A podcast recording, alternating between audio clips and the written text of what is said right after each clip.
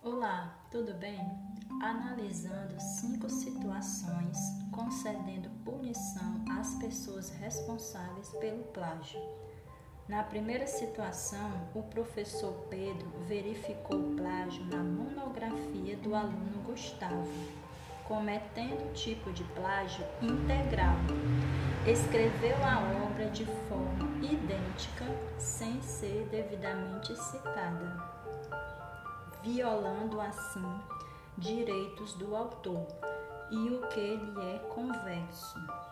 Conforme esse caso, sua pena será detenção de três meses a um ano ou multa. Segunda situação, o produtor musical David descobriu plágio em uma determinada música da sua principal compositora Letícia, que cometeu plágio integral. A violação consiste, portanto, em reprodução total, com intuito de lucro direto, sem autorização do autor. A pena será reclusão de dois anos a quatro anos e.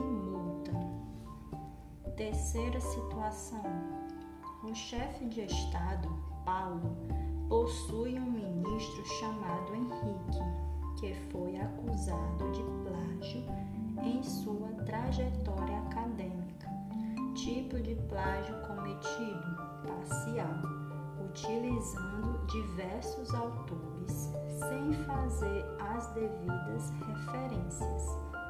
Nesse caso, a violação consistiu em reprodução parcial, sem dar o devido e justo crédito merecido aos verdadeiros autores.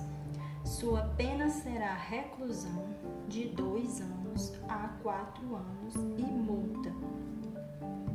Quarta situação: o reitor de universidade, Samuel, possui um professor que se chama Mário.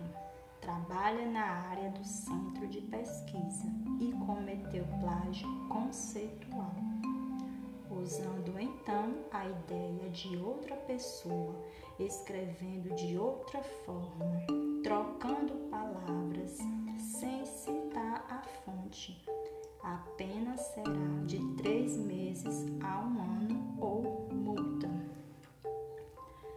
Quinta situação: um presidente de empresa chamado Júlio foi acusado de plágio na confecção de sua marca gráfica.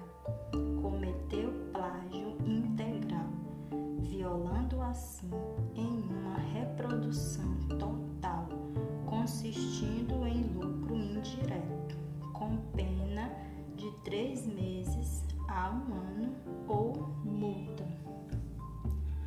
ferramenta utilizada na detecção de plágio nas respectivas situações foi o duplo check. É uma ferramenta bem precisa e bastante eficaz. Portanto, o que se discute e analisa aqui é uma questão de caráter, de moral e da ausência de ética pois todo cuidado é pouco em questão de reproduzir algo que não foi criado por você, trazendo assim graves consequências. Os direitos do autor possuem, no entanto, uma importância fundamental no desenvolvimento social da humanidade.